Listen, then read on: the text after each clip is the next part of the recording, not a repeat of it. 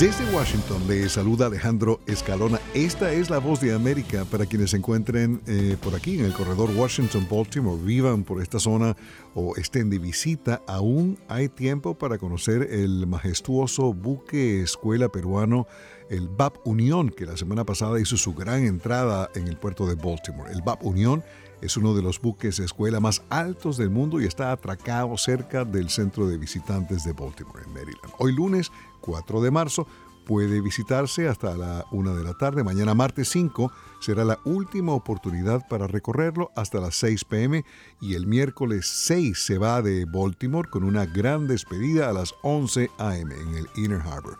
El velero tiene una longitud de 379 pies y una altura de plataforma de 175. Ya está en el cine la segunda parte de Dune del director quebequense Denis Villeneuve. Como él mismo dijo sobre la primera parte, es para verla en el cine y no en casa. Paramount Pictures realizará una nueva versión de la película Naked Gun. Liam Neeson interpretará al torpe detective de policía Frank Drebin en el papel que hizo famoso el recordado actor Leslie Nielsen. Akiva Schaefer dirigirá la película cuyo estreno está previsto para julio de 2025. El guion es de Dan Gregor, Douglas Mann y Schaefer, quienes colaboraron en Chip and Dale, Guardabosques de Rescate, en 2022.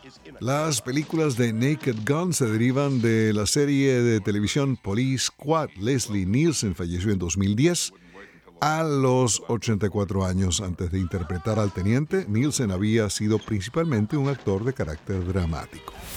Los surfistas Gabriel Medina de Brasil y Sally Fitzgibbons de Australia ganaron el domingo la clasificación final para los próximos Juegos Olímpicos después de nueve días en los que decenas de competidores enfrentaron un clima volátil y dolorosas espinas de erizo de mar.